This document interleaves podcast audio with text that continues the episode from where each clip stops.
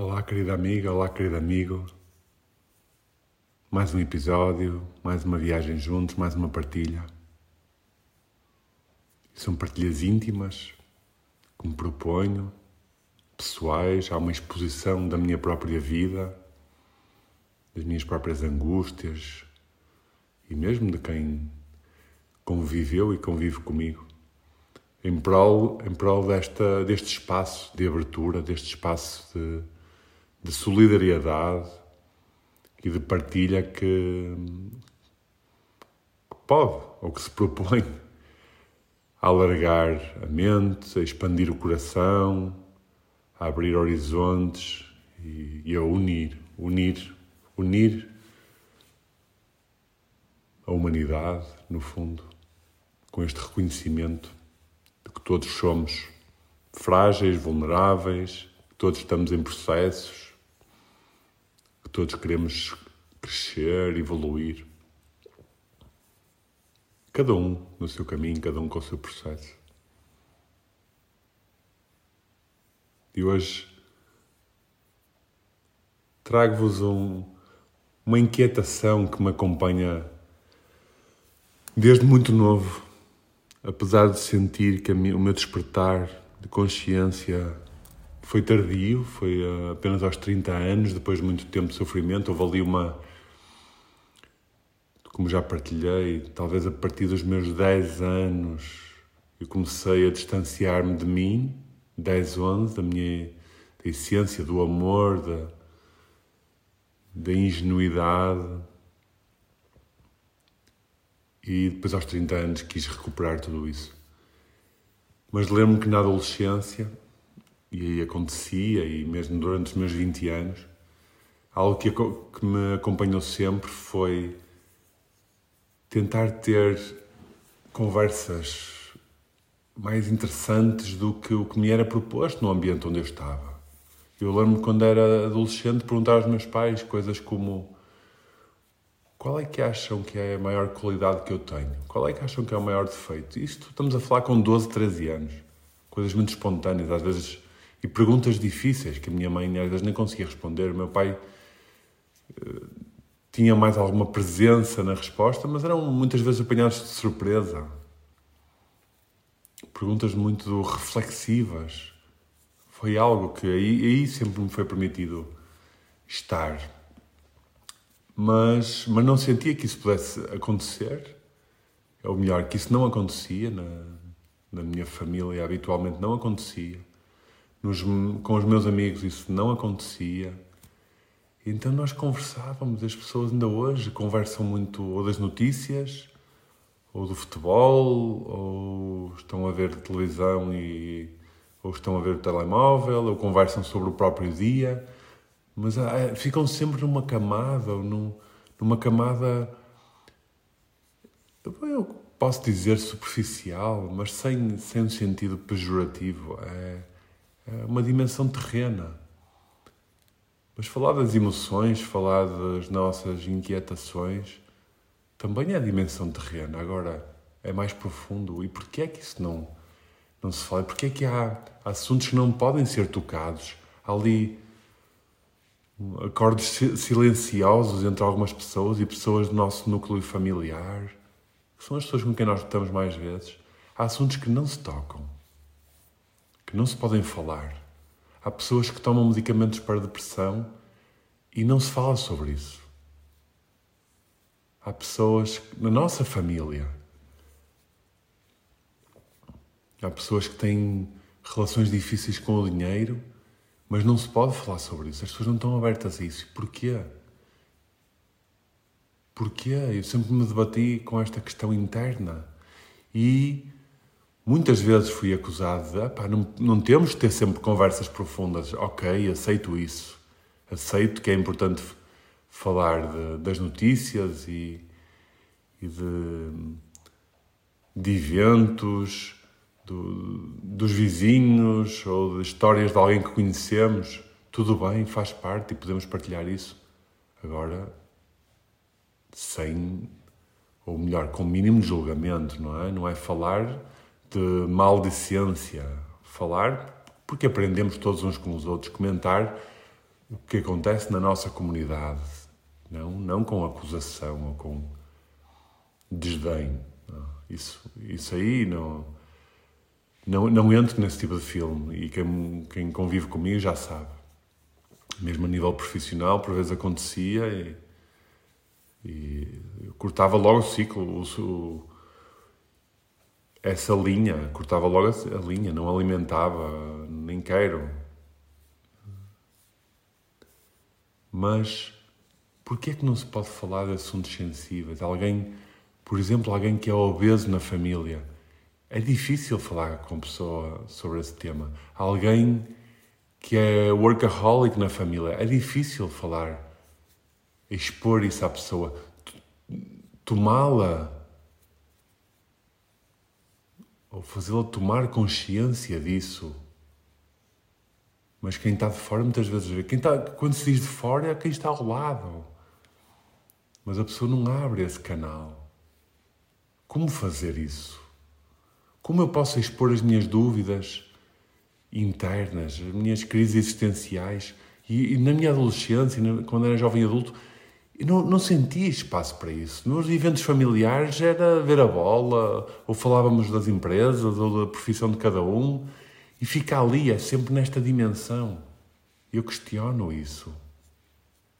E muita gente não faz isso consigo próprio, não faz esse trabalho interior, não escreve sobre isso, não medita sobre isso, não, não faz terapia com psicoterapia ou psicólogo ou outro tipo de terapias para explorar o seu autoconhecimento. Mas também quem está à sua volta também não permite fazer com quem está à sua volta. Então, então as pessoas ficam ali. E também já me, já me disseram, nem toda a gente tem que, tem que evoluir, nem toda a gente tem que estar a fazer trabalho interior, nem toda a gente quer um trabalho de consciência. Eu aceito isso, obviamente, mas questiono. Quem é que decide isso pela pessoa? Será a sua própria consciência ou será uma mente invadida por medos ou por receios que a, que a domina e que a controla e que não quer esse trabalho? Uma mente que não quer olhar para as emoções, um corpo que não está habituado a sentir e que não quer sentir. Quantas vezes entro em conversas profundas e as pessoas me respondem: Oh, não vamos pensar nisso, ou deixa lá isso. Vamos mas é ver a bola para distrair. Oh, não quero pensar nisso. É mente de resistência. E tudo bem. Não é preciso pensar nisso sempre, nem conversar sempre sobre isso. Mas se isso faz parte, e se isso existe, e se isso é uma partilha de coração, porque as pessoas do coração são convidadas a dizer-nos a sua verdade, segundo a sua percepção. E nós em consciência aceitamos a sua percepção. Não tomamos isso como um julgamento, não tomamos isso como um dado adquirido, ou melhor, como algo que tem que ser seguido, mais nesse sentido. Tomamos isso como uma percepção de alguém que nos ama. É apenas e só isso. Quantas vezes eu digo à Inês aqui em casa, nas minhas abordagens, nas minhas reflexões para com ela e objetivamente com ela, eu digo-lhe: atenção, isto é apenas a minha percepção da realidade, a percepção de alguém que te ama. Mas está limitada e enviesada pela minha própria percepção, pela minha, pelas minhas crenças, pelas minhas limitações, pelos meus traumas, pelos meus desejos até, eventualmente escondidos, desejos escondidos de do que eu gostaria, do, do caminho que eu gostaria que tu seguisses. Então é tudo, é tudo limitado e condicionado. Mas o que eu assisto é que não há abertura para isso. As pessoas não permitem a opinião dos outros, a opinião profunda e verdadeira, porque assumem isso como um ataque pessoal, uma cobrança, um julgamento e ficam fragilizadas e não querem ficar num estado fragilizado perante essa pessoa, nem perante quem está à volta. Mas muitas vezes, e a maior parte das vezes, é a própria família. Porquê é que as pessoas não se permitem expor e ser vulneráveis sua, no seu próprio seio familiar? Então aonde? Nem perante si próprias. Então aonde é que isso é permitido? Será isto que depois provoca provoca dualidade mental, conflitos internos que levam a, a estados depressivos, a mais sofrimento, a uma mente estreita e uma um azedume, vou-lhe chamar assim, um azedume perante si próprio e perante a vida, que muitas vezes se assiste, uma rigidez, doenças no corpo, tensões no corpo, tensões e emoções não digeridas, não integradas, não libertadas. Não há trabalho. O trabalho eu ainda vejo como algo que quem o faz é muito para fora, é muito com terapias, muito com psicoterapia, com, com terapeutas e, e consultas. Isso é ótimo, e com retiros e com workshops, isso é ótimo. Mas também pode haver o trabalho dentro da, da família. Como é que as crianças, que exemplo é que nós damos às crianças que estão no nosso núcleo de abertura das suas próprias fragilidades e de poderem ser? continuar a ser seres sensíveis, autênticos e frágeis que, que são. A vulnerabilidade é a nossa maior força. Como é que podemos mudar este paradigma dentro do nosso seio familiar, dentro dos nossos amigos? Porque é quando nós estamos com amigos e encontramos com eles às vezes uma ou duas vezes por ano, ou amigos com quem estamos regularmente, e não falamos sobre nós próprios de forma íntima, não falamos sobre qual, qual é, quais são as nossas possibilidades financeiras, quais, não, quais são as nossas, as nossas ambições. É um assunto tabu muitas vezes entre amigos, e entre irmãos, e entre ca, casais ou primos.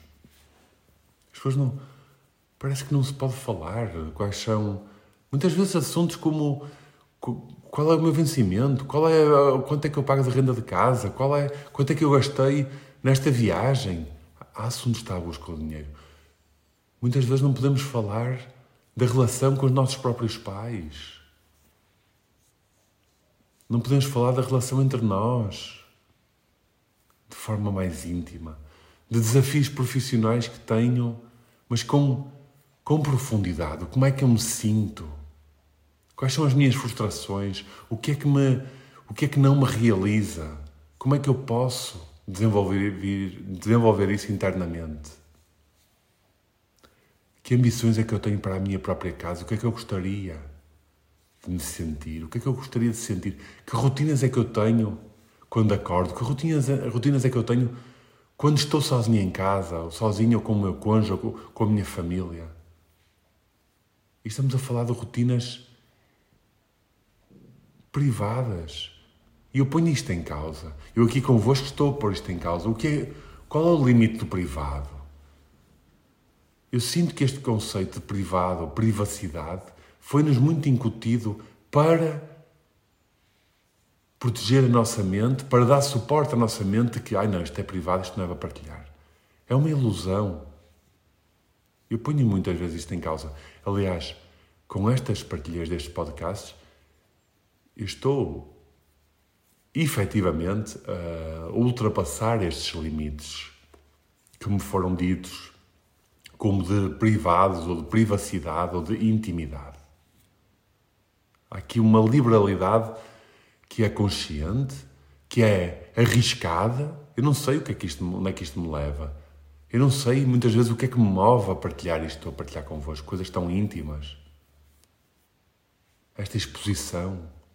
Eu não sei porque o faço muitas vezes, mas eu sinto que é algo que, que tem que ser, eu tenho que o fazer em prol da humanidade. No fundo, é quase expor a minha vida em prol de uma humanidade mais verdadeira, mais aberta, mais transparente, mais vulnerável. Abrir estes caminhos à vulnerabilidade, à partilha.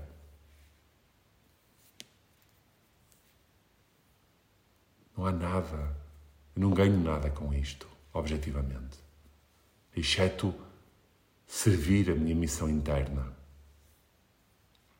E por isso é que o faço, porque isso é o maior ganho de todos que nós podemos ter.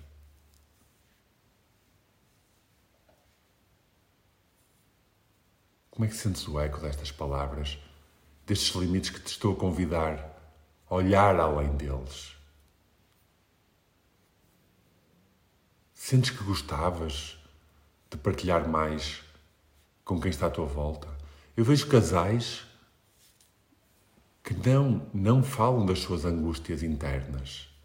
Apenas dizem que não estão bem ou reclamam um com o outro e não vão à origem, não vão à causa, não estão habituados a fazer. Então temos também pôr isto em prática com as crianças, na escola e, entre, e dentro de casa, onde, onde praticamos a nossa vida, onde expandimos, é principalmente com quem estamos 80% do tempo, 90% do tempo. Num espaço, em espaços seguros. Isso é nossa casa. Na comunhão à mesa, na comunhão na sala, na cama até, conversas profundas. Eu convido-te, será que os conceitos de privacidade e do que é privado estão a ser muito castrados ou muito limitados eh, para a defesa do, da nossa própria mente que tem receio dessa exposição perante nós próprios, perante a nossa família, perante o exterior? Porque é que eu não posso dizer as possibilidades financeiras que tenho? Muitas vezes, pessoas estranhas, e às vezes eu ouço isso, ouço pessoas a dizerem é mais fácil confidenciar coisas com pessoas estranhas do que com a família, irmãos ou amigos. Uau! Como é que isto aconteceu e porquê? Isto está aqui uma inversão de valores. Há uma inversão da intimidade e da cumplicidade como ela deve ser. Vai ficar sempre aquém o trabalho. Porque nós expandimos uns com os outros, é com quem o nosso coração vibra, com quem o nosso coração sente. Se nós vamos partilhar só com o psicólogo ou só com pessoas estranhas, vai ficar num, num nível limitado. Então o convite é juntar, juntar as nossas ideias, as nossas dúvidas internas ao coração e partilhar com o coração, de coração para coração, o que vai no nosso interior, sem receio. Há temas que são claramente constrangedores e está tudo bem, mas vamos assumir isso em consciência. Ok, este tema é difícil para mim. E o que é que eu vou fazer perante isso? Vou estar aberto? Eu vou decidir, eu vou estar aberto. Porque é que um tema, seja ele qual for, de partilha interna de alguém, nós estamos a falar de discussões ideológicas, filosóficas, políticas ou clubísticas. Estamos a falar da partilha íntima de nós próprios perante quem está à nossa volta. Como é que isso pode ser constrangedor? Tudo bem, mas pode ser limitado por nós próprios, por nos sentirmos desconfortáveis. Isso é um egoísmo. Se algo importante para alguém, eu estou aqui. Abro-me para receber isso que é importante para essa pessoa. Agora, se as pessoas vêm falar de outros, novelas externas, eu não tenho que me abrir. E esta mudança de paradigma que, eu, que me assiste muitas vezes a tentar, através do meu exemplo, através do meu próprio núcleo, para, através de quem está à minha volta. E isto implica muitas vezes pessoas afastarem-se, implica muitas vezes haver momentos de desconforto e que há quem não queira. E é uma dança que eu muitas vezes tenho que fazer, porque eu quero essa pessoa na minha vida, porque eu a amo. Então temos uma conversa de coração, mas apenas limitada. Eu fico, fico com pena mas tem que aceitar e respeitar isso. Mas o convite aqui nestas partilhas é: como é que tu vives isto? E como é que tu vês o mundo? Como é que vês que o mundo pode evoluir com as partilhas? E o que é que cada um de nós está a fazer por isso? Pelo, pelo que acredita e dar um pouco o corpo às balas para expandir estes limites que nos foram que nos foram educados, que nos foram emprestados e que nós admitimos como válidos e certos. É muito mais confortável ter estes limites. E vamos ficar aí?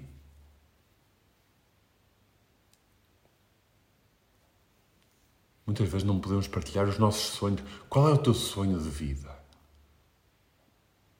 Pais que colocam os sonhos nos próprios filhos. Filhos que têm receio de dizer os sonhos aos próprios aos pais. Os sonhos de serem livres. Os sonhos de. E muitas vezes é mais tarde. Seguem caminhos que lhes foram emprestados e é, muitas vezes é mais tarde que têm que fazer uma mudança radical na vida para seguir um sonho, porque nunca lhes foi dada essa possibilidade de se exprimirem e de se descobrirem enquanto crianças e adolescentes e jovens adultos. E parece-me que crises existenciais, crises de meia-idade, depressões que muitas vezes surgem com 30, 40, 50 ou 60 anos, podem ser evitadas se houver esta abertura desde criança no próprio seio na própria escola, promover esta abertura de autoconhecimento. E, e se calhar é aqui que chegamos. Abrir espaço para o autoconhecimento. O autoconhecimento que não tem que ser exclusivo na vida da pessoa, mas tem que ser importante e tem que ser treinado. A pessoa não pode, não, não pode ouvir falar de autoconhecimento aos 40 anos pela primeira vez na vida. E isso acontece quase sempre. Ou a maior parte das pessoas acontece de uma forma muito tardia. Não, não podemos estar numa sociedade que é isso. Que é isso que depois provoca.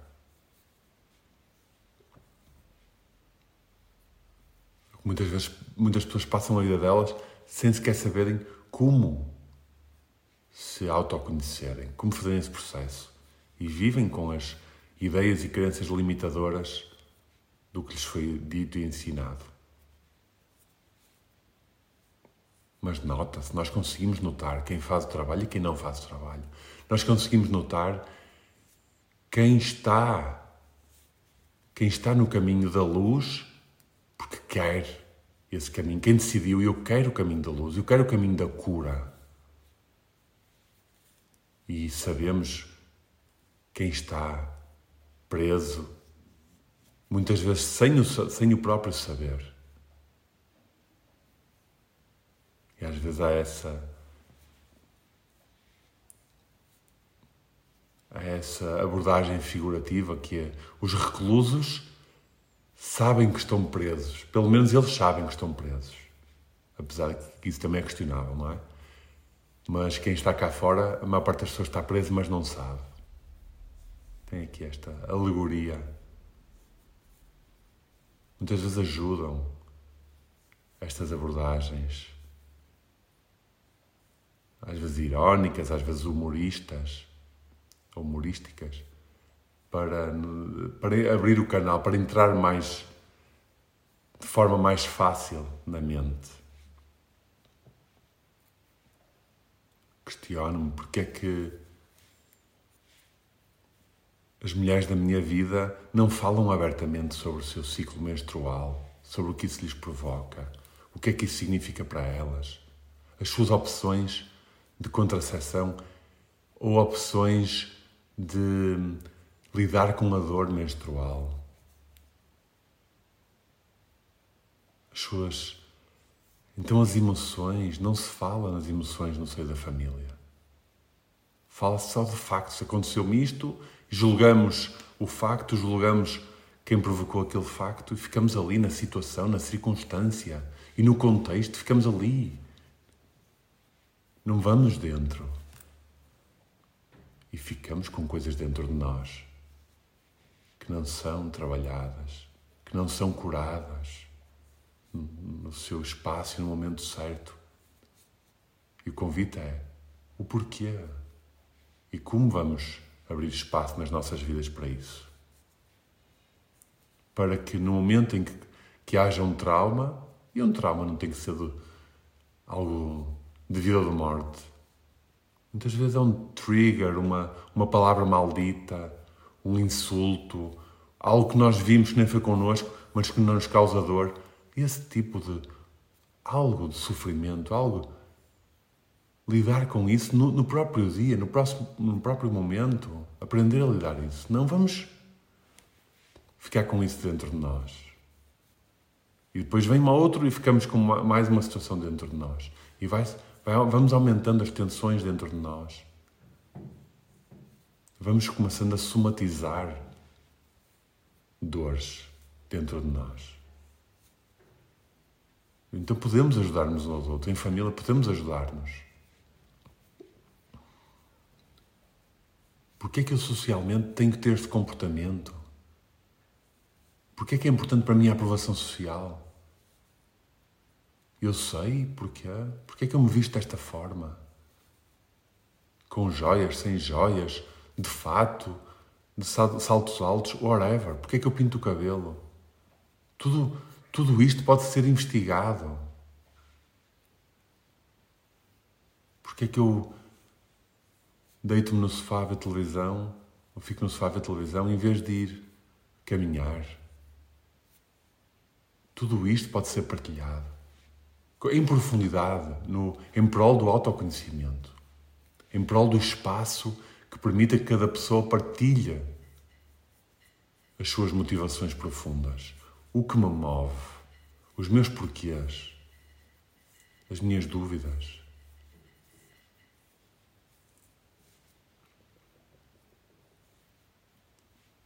de, de filho para pai, de mãe para filha, de irmão para irmã, e recíproco tudo e vice-versa, tudo. Os laços todos, primos, amigos. E falar. Nós somos mutáveis. Falar. Hoje estou a passar por isto.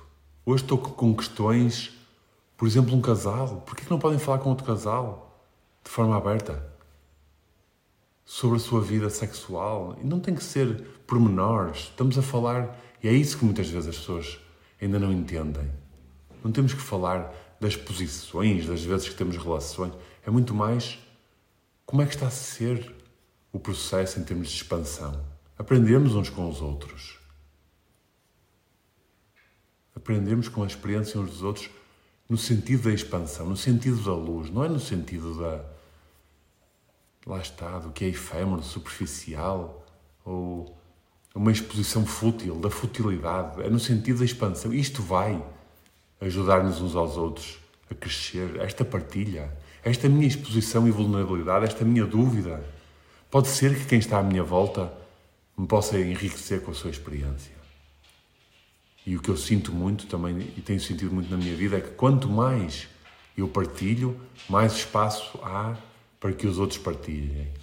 Ainda estes dias me diziam: não, tens, tens uma característica. Até foi um casal que, aliás, ele partilhou e ela corroborou de forma efusiva.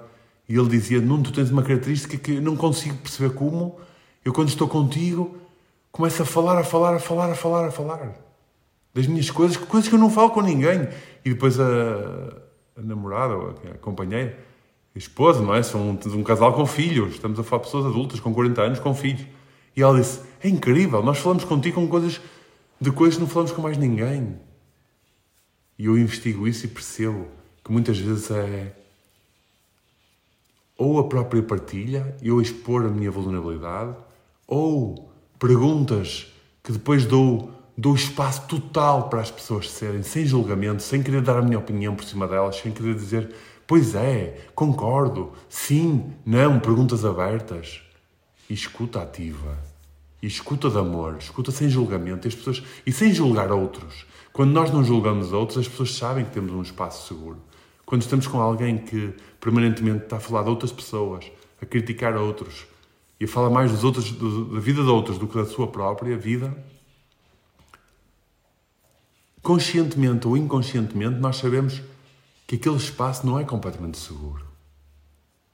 Então, o meu convite é este. Nesta reflexão e neste, neste episódio, é questionar, questionar esta intimidade. E convido-te a isso.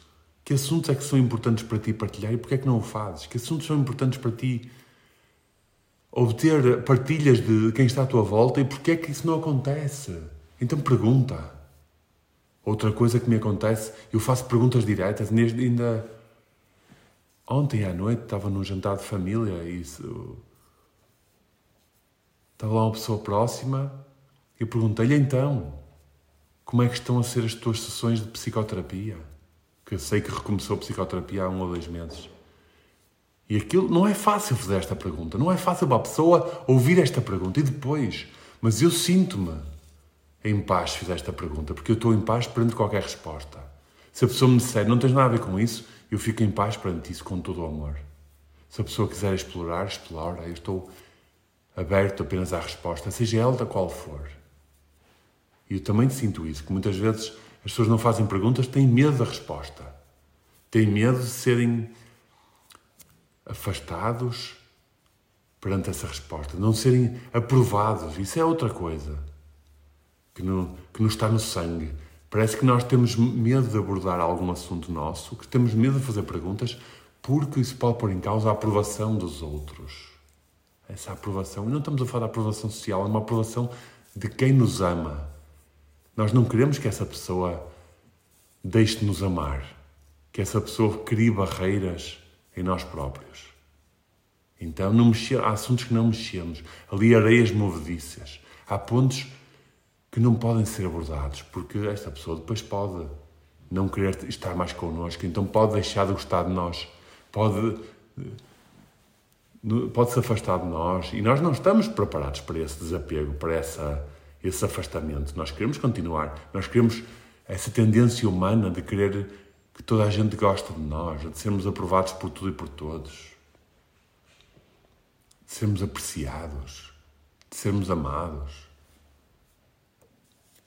E muitas vezes quem entra em conflito tem essa tendência também, nem que seja subtil. Há aqui um paradoxo que não, não irei explorar agora. Então, eu perguntei à, à pessoa como é que estão a ser as tuas consultas de psicoterapia. Perguntei a outro amigo, então, como é que estão a ser as tuas consultas de psicoterapia? Como é que tens sentido? É que tens, como é que tens expandido? Como é que está a ser a tua cura? Porque, porque os assuntos que falamos em psicoterapia podemos falar à mesa num seio de família de amor, num seio de família que, que se ama. Por que não? Por que não? Estão a ver que eu que estou com estas dúvidas, que estou a fazer o meu trabalho, que sinto que há dificuldades. Eu pergunto, o que é que sentes perante isto? Alguém me vem com, a, com uma situação negativa, o que é que tu sentiste perante isto? O que é que a tua mente idealizou perante esta situação? E agora como é que vais fazer perante isto? Ok, é verdade que muitas vezes também me dizem, é pá, Nuno, nós não somos os teus coaches, não, nenhuma conversa contigo, nem todas as conversas contigo têm que ser numa abordagem coaching. Está certo, está ótimo. Eu próprio muitas vezes também quero sair desse filme que é uma tentação que, minha. Eu próprio quero, eu agradeço quando dizem isso. Ah, obrigado. E é isso, nós estamos preparados para qualquer resposta. Obrigado, eu também não quero. Então vamos tornar as coisas muito mais levianas. Muitas vezes é importante, mas é o convite é tudo faz parte. Quando nós sentimos que há assuntos tabus, que há assuntos que não podem ser tocados com pessoas que amamos, que estamos profundamente ligados, com quem estamos todos os dias, isso merece ser investigado por nós próprios e por essas pessoas e pela própria relação, em conjunto. Por que é que não falamos sobre isso? Isto. Porquê que temos barreiras entre nós? Se, se o nosso amor se o nosso coração está unido. O, o coração que está unido entre duas pessoas deixa de ter barreiras. As barreiras são mentais. Pessoas que estão em silêncio juntas estão em intimidade. Pessoas que meditam juntas estão em intimidade. Todas as barreiras que possam advir daí são mentais. São programas mentais que nós temos. E eu ponho isso em causa, eu assumo essa responsabilidade também. E convido-te a questionar, a ver na tua vida o que é que te serve destas palavras, destas partilhas. E muitas vezes as pessoas não estão preparadas. Há assuntos, às vezes, que eu vou abordar, abordo, e a pessoa não está claramente preparada. E nós não insistimos, está tudo certo. Podemos depois, mais tarde, voltar. E voltar de outra forma e dizer assim: olha, há aqui um assunto que eu até estes dias questionei, percebi que não era o momento. Como é que estás perante este assunto? É um assunto que eu posso abordar contigo? E, e só esta abordagem de forma diferente já leva as coisas e o rumo e a profundidade e a análise, o autoconhecimento, se calhar já fica mais aberto. Olha, é este assunto. Podemos abordá-lo? Posso abordá-lo contigo? Em vez de o abordarmos diretamente com uma pergunta. Então vamos ganhando também estas, esta, estas ferramentas leves e mais doces. Muitas vezes é preciso a doçura deve, pode estar sempre presente. Mas muitas vezes é preciso uma abordagem mais aberta, mais fraterna. E em que, em que a responsabilidade, ou melhor, em que o livre-arbítrio seja completamente colocado no outro e ele saiba: eu estou num espaço seguro em que eu posso dizer não. Não, eu não quero falar sobre este assunto. Ou não hoje. Então vamos, vamos abrindo, vamos abrindo canais, vamos abrindo camadas de amor entre nós. Mas quando nós temos. E eu, eu trabalho connosco próprio, idem, connosco próprios, idem. E muitas vezes começa por aí. Porquê é que eu tenho assuntos que eu não me sinto à vontade para partilhar? O porquê? Porquê é que eu não consigo falar de pornografia? Porquê é que eu não consigo falar sobre psicoterapia? Porquê é que eu não consigo falar sobre religião? Porquê é que eu não consigo falar sobre os meus sonhos? E sonhos também literais, sonhos que acontecem à noite, que são esquisitos. Porquê é que eu não consigo e na, na, na, expressão, porque é que eu não me consigo exprimir livremente a dançar ou a cantar? Porquê é que eu não consigo ficar em silêncio? Porquê é que eu não consigo falar das minhas emoções? Seja neste contexto, seja perante esta pessoa. Porquê é que eu não consigo falar dos meus traumas de infância? Porquê é que eu não consigo falar da relação que eu, que eu tenho e dos pontos sensíveis da relação que eu tenho com os meus pais? Perante os meus próprios filhos, perante o meu cônjuge ou perante os meus próprios pais ou perante os meus irmãos? Porquê é que eu não consigo falar dos pontos sensíveis da minha relação com os meus irmãos? Comigo próprio? Com o meu cônjuge, com os meus próprios irmãos? Por que é que não podemos falar sobre isto uns com os outros?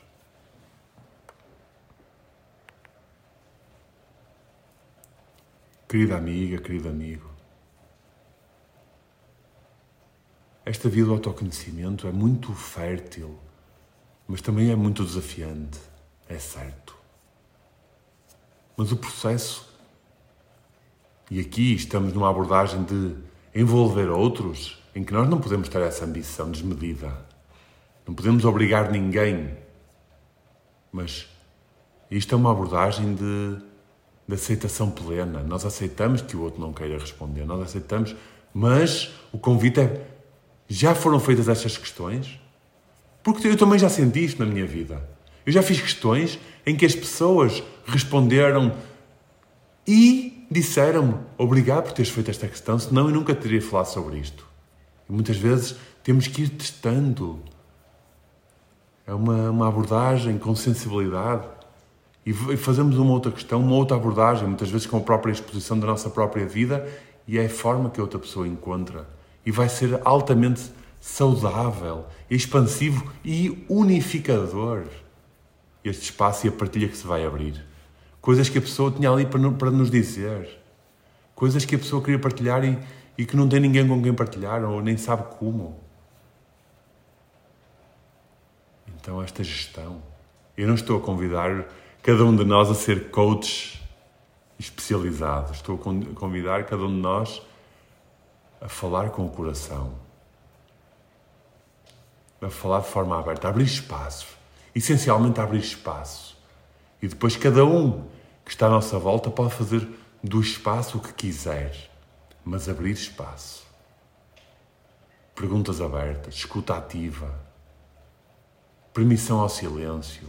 Mas o trabalho tem que começar por nós. Se nós próprios não estamos confortáveis no silêncio e interrompemos o silêncio, então faz o trabalho interno. Se nós próprios não estamos, não nos expomos a nossa verdade, não expomos e não partilhamos a nossa própria verdade, então faz o trabalho interno. Se nós próprios ficamos desconfortáveis se os nossos pais partilham algo íntimo connosco, então temos que fazer o trabalho interno de abertura da expansão. E isso depois vai se repercutir em quem está à nossa volta. É, isto é matemática.